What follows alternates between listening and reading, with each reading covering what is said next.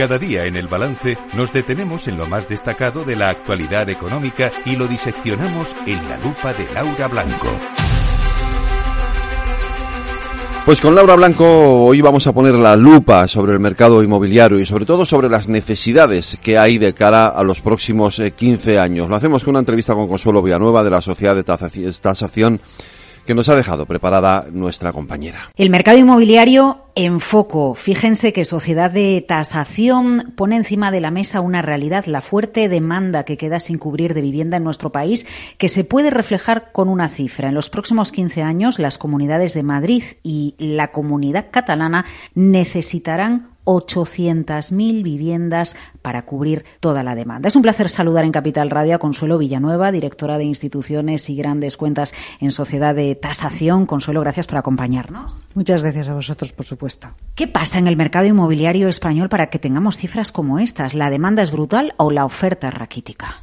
Las dos cosas. La demanda es brutal y la oferta es raquítica. Tenemos, arrastramos desde hace unos años un déficit de construcción de vivienda nueva y en cambio hay una demanda muy importante. Eh, la vivienda nueva se ha llevado la mejor parte después del COVID que pusimos en crisis todos nuestra vivienda. Bueno, pues ya todos queremos las prestaciones que ofrece la vivienda nueva en contra de lo que nos puede ofrecer la vivienda usada, que es muchísimo más heterogénea.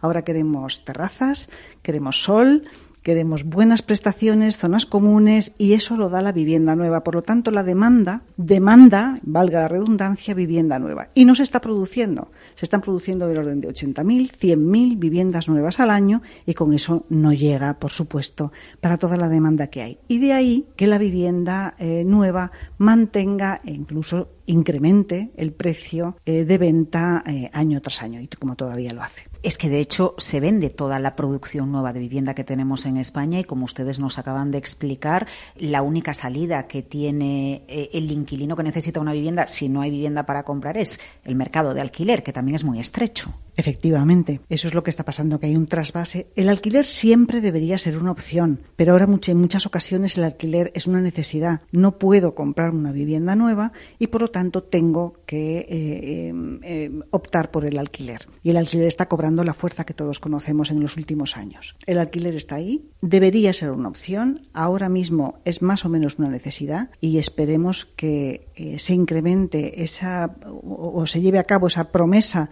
por parte de todas las administraciones de promover vivienda asequible precisamente para paliar o para dejar de, estresar el tema del alquiler y se pueda eh, optar por viviendas mm, para la demanda real que hay. Lo curioso es que después de meses marcados por subidas de tipos de interés, sí que se ha visto afectada las operaciones de compraventa de, de viviendas, pero no los precios, porque a menor ritmo, pero el precio en España de vivienda de media sigue subiendo. Sigue subiendo a menor ritmo, pero sigue subiendo precisamente por ese decalaje que hay entre la oferta y la demanda. Hay una demanda muy importante, como estábamos diciendo. La oferta no llega a cubrir esa demanda y, sobre todo en vivienda nueva, los precios están más tensionados. Siguen subiendo, pero sí es cierto que de una forma cada vez más desacelerada. Esos incrementos son cada vez más pequeños. En vivienda usada también, pero eh, seguiremos viendo incrementos a lo largo de este año, como digo, pero de forma mucho más desacelerada. Menores crecimientos, pero incrementos en cualquier caso.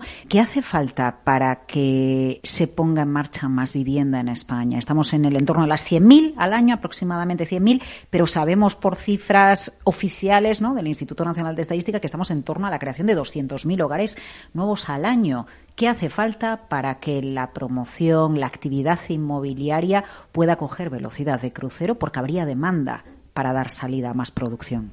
La materia prima es el suelo, naturalmente. Hace falta suelo y suelo, eh, suelo terminado, suelo finalista, que no es fácil. Hace falta un tejido productivo importante, promotoras, que las hay, pero también constructoras y mano de obra eh, para la construcción, que como todos sabemos es muy, muy, muy escasa. Y de ahí el escaso poder de producción de vivienda. Y por otra parte, la financiación. El sector inmobiliario, la producción de vivienda, necesita muchísimo dinero. Y bueno, no solamente eh, la banca, sino también el sector privado tiene que poner, poner por su parte. Porque no hay más suelo, porque no se saca más suelo si todos sabemos que ahí es donde está uno de los cuellos de botella precisamente para esta actividad. Es que, volviendo otra vez a esa cifra que ustedes nos dan, ¿no? De 800.000 viviendas, 15 años, Comunidad de Madrid, Cataluña, sería un auténtico vector económico en generación de empleo, en actividad económica, que hubiera más actividad en la promoción si hay demanda. ¿Por qué no se pone más suelo? ¿Por qué no hay más suelo disponible? El suelo es limitado,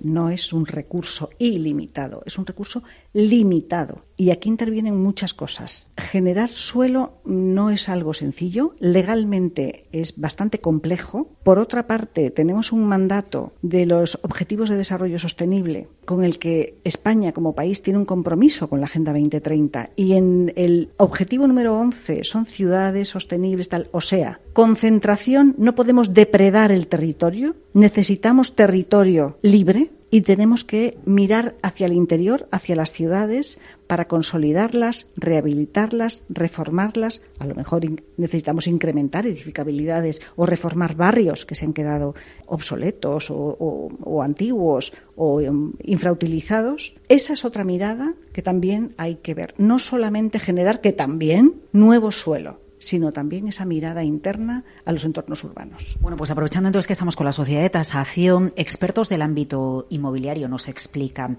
la rehabilitación de viviendas siguiendo criterios que mejoren la sostenibilidad de la propia vivienda, que la hagan más eficiente energéticamente, por ejemplo, son un sí o sí que tenemos que tener en cuenta si un particular o una empresa piensa en la inversión inmobiliaria, porque dentro de un plazo de tiempo se van a tener en cuenta eh, las viviendas o los espacios que tienen en cuenta eh, la sostenibilidad. ¿Esa es la tendencia a la que vamos en el mercado inmobiliario en España?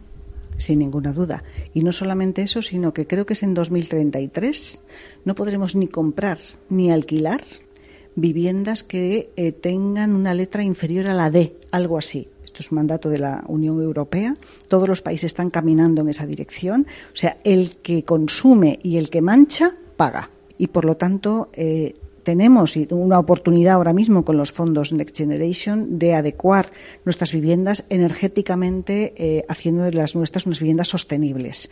Eh, los tipos de interés ya, apuntan o, ya se vislumbra la, bajada del, precio del dinero. Parece que ha salido, eh, que, ha resistido muy bien el mercado inmobiliario esta subida de tipos de interés. No sé si asistimos finalmente a bajadas del precio del dinero en el año 2024, cómo va a incidir en el mercado inmobiliario, si esto va a permitir que se recupere un poquito la actividad.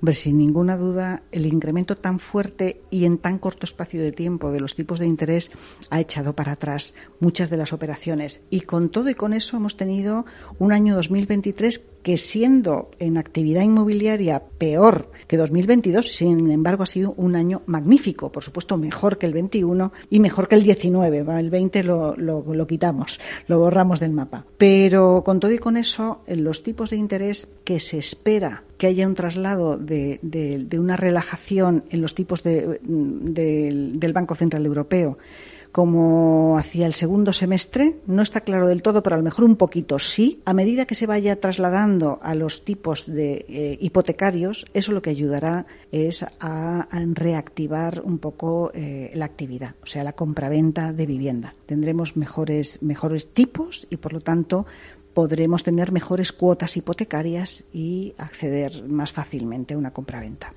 Consuelo Villanueva es de la Sociedad de Tasación. Gracias por atender a Capital Radio. Muchas gracias a vosotros siempre.